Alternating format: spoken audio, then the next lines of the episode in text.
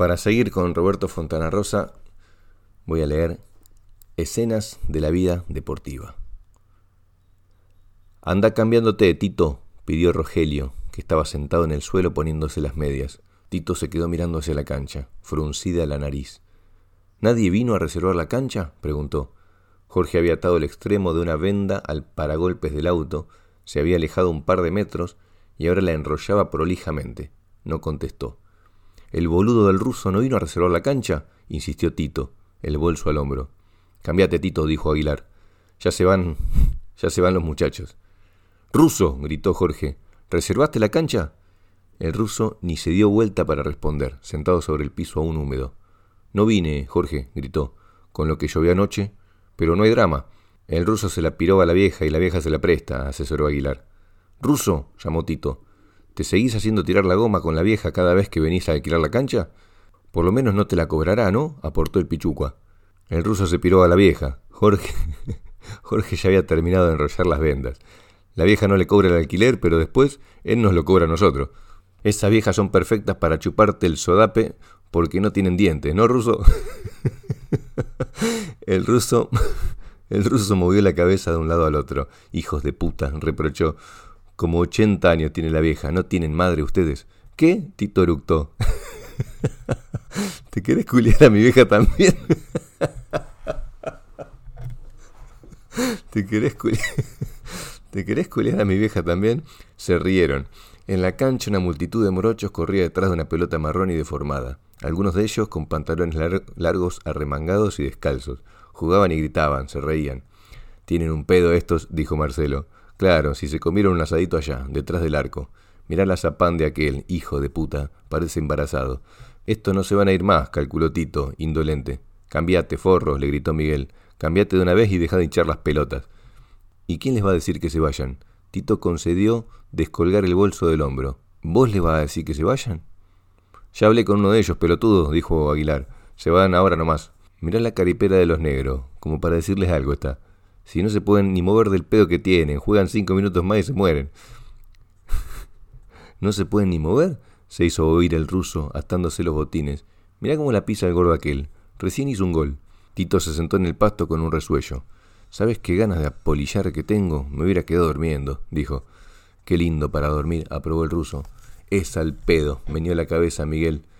Lo que es no saber un carajo de fútbol. Estos son los mejores días para jugar, querido. Nublado, fresco.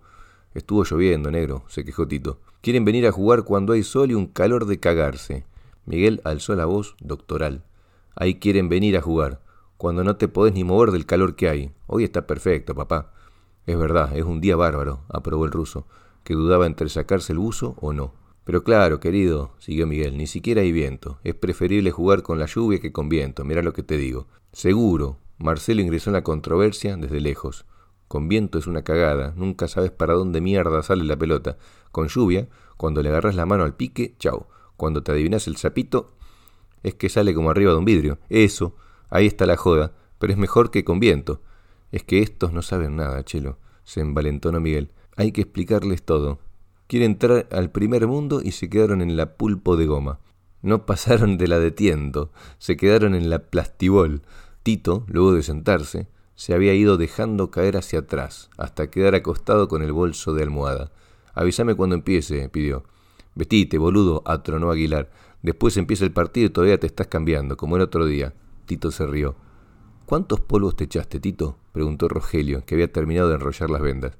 Tito seguía riéndose, tapándose los ojos con un brazo. Se le sacudía el estómago bajo la camisa a cuadras. ¿La colocaste hoy? ¿Te permitió la patrona? ¿Usted también la puso, Marcelito? se interesó Aguilar, generalizando el tema. Cuatro al hilo. ¿Y no te puedes sentar todavía? no, se ¿No se cansa tu novio? añadió el ruso. Tito se seguía riendo, pero se levantó de pronto como alarmado. Che, esto está mojado. Y claro, Nabo, si llovió toda la noche. ¿Llovió mucho? preguntó Marcelo. Yo me desperté eso de las cuatro y media y caían soretes de punta, dijo Miguel, que había abierto la botellita de aceite verde. Dije, cagamos. El negro es como los pibes. Jorge, ubicado entre los autos, meaba un neumático. meaba un neumático. se despierta la madrugada para ver si llueve y si al día siguiente se puede jugar. ¿Y qué te parece? Toda la semana esperando el sábado. Che, Tito había empezado amorosamente a desabrocharse el pantalón. ¿Quién trae la pelota? Rogelio.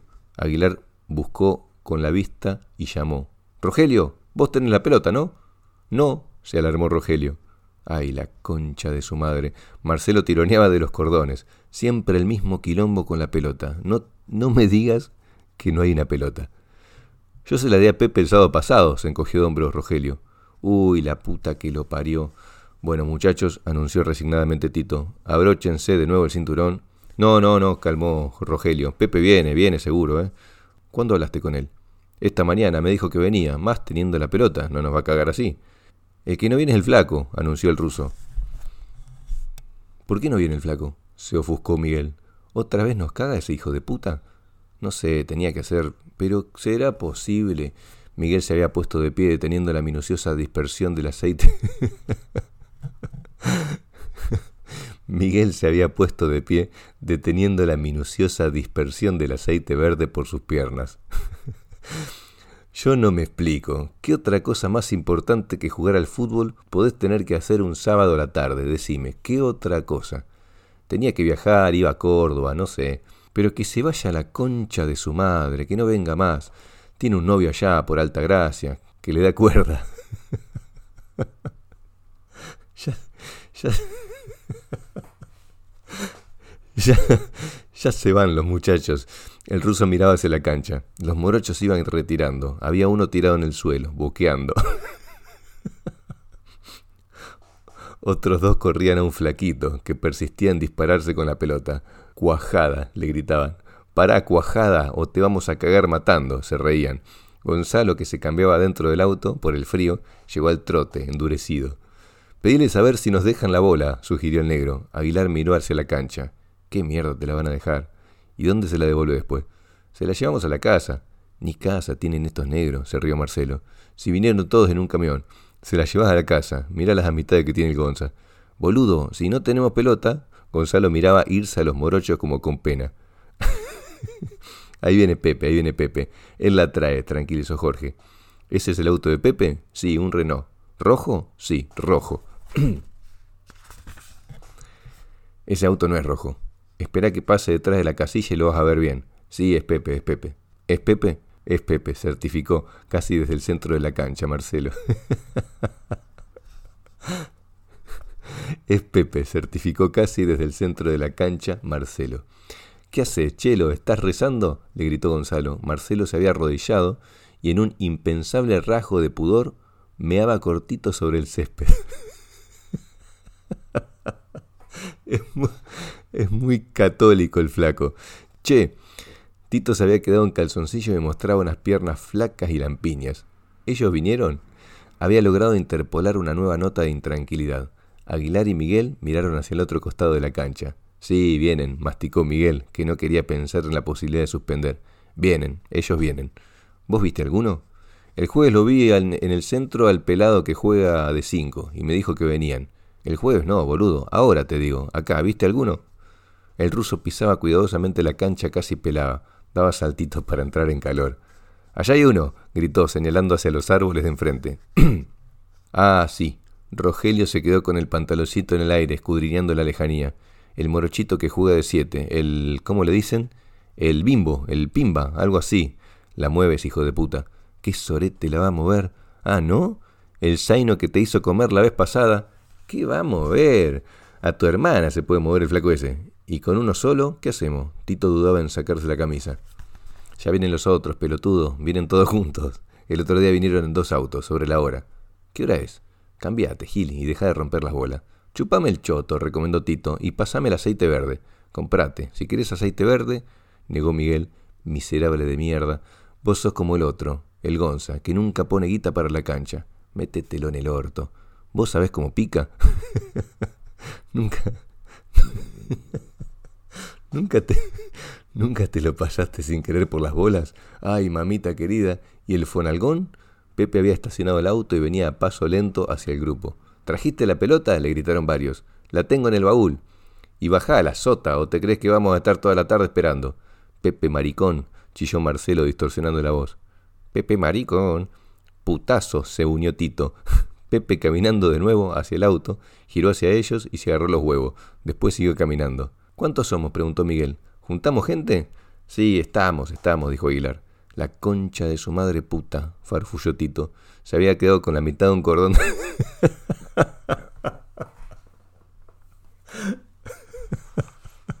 Perdón. Se había quedado con la mitad de un cordón del botín en la mano.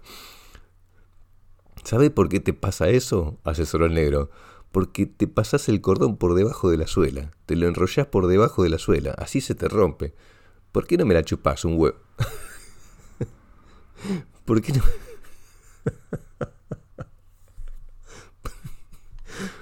¿Por qué no me chupas un huevo, cabezón? Tito resoplaba. Tito resoplaba reacomodando el largo de los cordones. Ahora me lo decís.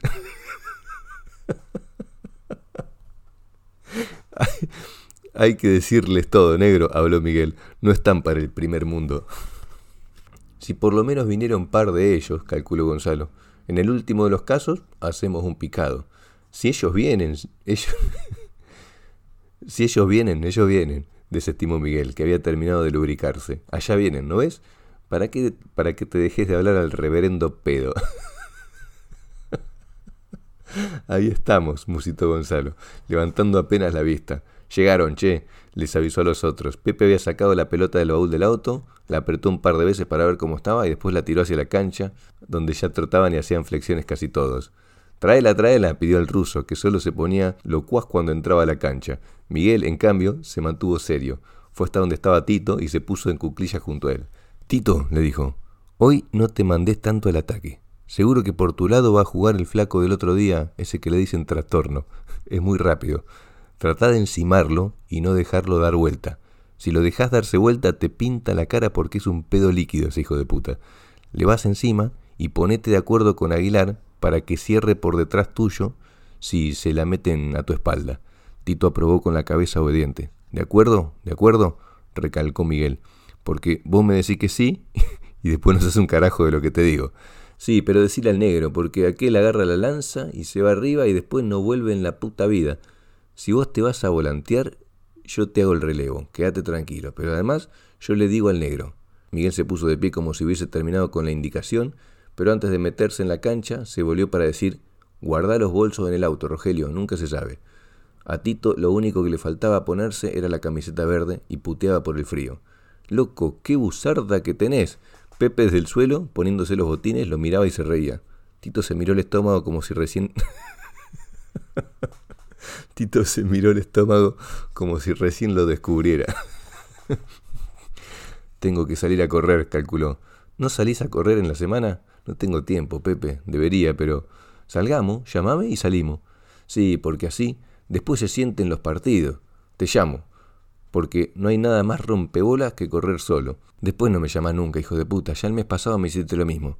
Te llamo, te llamo, prometió Tito, pero ya Pepe corría hacia el arco más cercano, donde peloteaban al lungo. Miguel no se dignaba a patear, intentaba tocarse la punta de los botines con los dedos y recomendaba el ongá, el ongá a cada uno que le pasaba cerca, pero de pronto se irguió y siguió atentamente el curso de una pelota que se iba entre los árboles. Che, advirtió, ¿no está bofe esa pelota? Está un poco globo, admitió el ruso, pero está bien. Víctor la había ido a buscar casi hasta el terraplén, detrás del arco, y la devolvió hacia la semi borrada línea del área. Marcelo la paró con el pecho y la tiró de nuevo a la copa de los árboles. ¿Con qué le pegas, hijo de puta? lo observó fijamente Miguel, las manos en la cintura. ¿Cómo se puede tener tan poca sensibilidad con el pie? ¿Cómo se puede ser tan animal? Marcelo se reía. Si te ve Federico Sachi, se muere de un infarto, querido, la siguió Miguel, y pretenden jugar al fútbol. Qué agravio a la cultura futbolística del país, por favor son jugadores de terraza, nacidos en el centro. Cuánto potrero que te falta, por Dios. La pelota, esta vez, y quizá intencionadamente, le llegó a Miguel, que la puso bajo la suela y miró el arco. ¿Dónde la querés? le preguntó al lungo. Patea y deja de hinchar las bolas, dijo lungo. Decime, decime.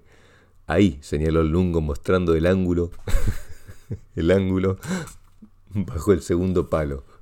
Miguel le pegó de derecha, con estilo, y la pelota se elevó unos cuatro metros para caer tras el terreno.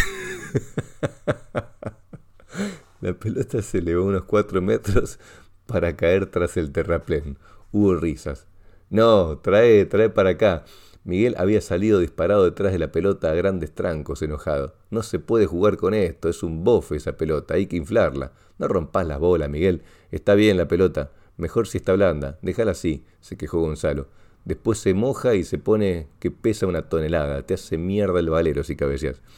Mira lo que es esto, mira lo que es esto, graficaba Miguel oprimiendo la pelota con ambas manos. No se puede jugar al fútbol con esto.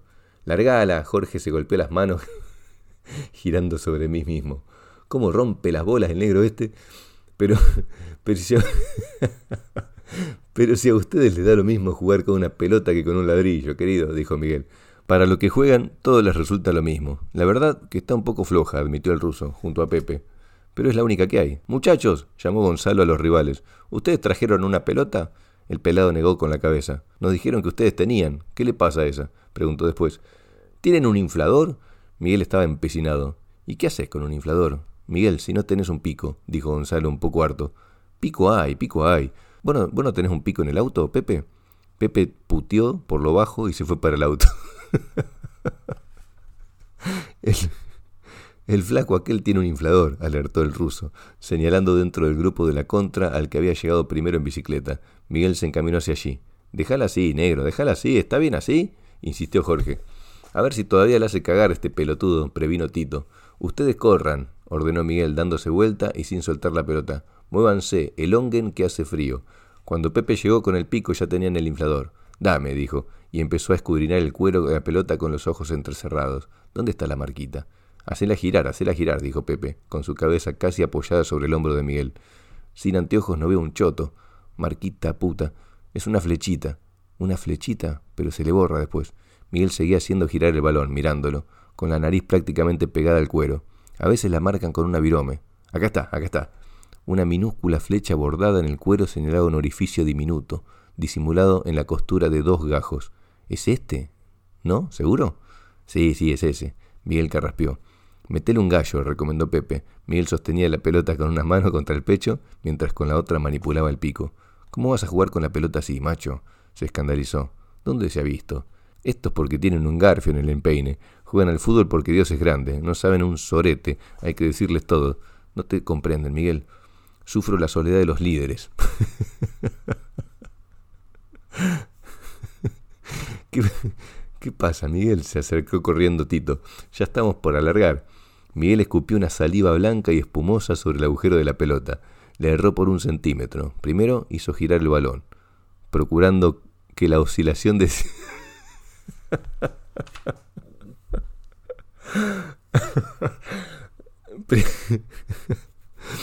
Miguel escupió una saliva blanca y espumosa sobre el agujero de la pelota. Le erró por un centímetro. Primero hizo girar el balón, procurando que la oscilación deslizara la escupida hasta cubrir el agujero. Pero luego, apurado, la empujó directamente con el dedo hasta tapar la casi inapreciable juntura. Luego metió la punta del pico hasta encontrar resistencia. Ojo, recomendó Pepe. ¿Ahí está el agujero? Pará, dijo Miguel, sin sacarle el pico del inflador. Bajó la pelota hasta aprisionarla entre las rodillas. Ojo, repitió Pepe. Miguel hizo fuerza, empujando el pico. No entra el hijo de puta. Cerró los ojos. ¿Estás seguro que está ahí la válvula? ¿No se habrá corrido la cámara? No, está ahí, está ahí, aseguró Miguel, y pegó un nuevo empujón al pico. Se oyó una...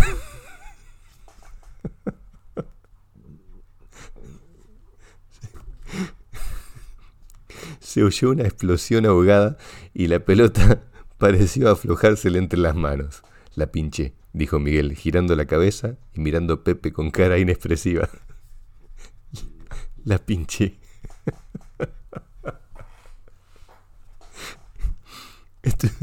Estuvieron unos 20 minutos más viendo si llegaba alguien con una pelota o si pasaba alguien que tuviera una. Marcelo se ofreció a ir a buscar una a la casa de un primo en el centro, pero no sabía si el primo estaba o se había ido a la isla. Le dijeron que no, a la media hora. Tito comenzó a cambiarse de vuelta. Gonzalo lo puteó por enésima vez a Miguel y rumbió para el auto. No se podía jugar así, querido, reafirmó Miguel. Se pinchó, mala suerte, pero así no se podía jugar. Ningún jugador de fútbol que se respete puede jugar con una pelota así. Vos te quedaste en la pulpo, Miguel, hirió Jorge, yéndose. No estás para la de cuero. Y ustedes se quedaron en el tercer mundo, hermano. No daba el brazo a torcer Miguel. Les da lo mismo pato o gallareta. Total, para ustedes todo es igual. Miguel, llamó el ruso ya cambiado, en su habitual tono calmo y medido, andate un poco a la concha de tu madre, y aceptó la invitación de Aguilar de volverse juntos con el auto para el centro.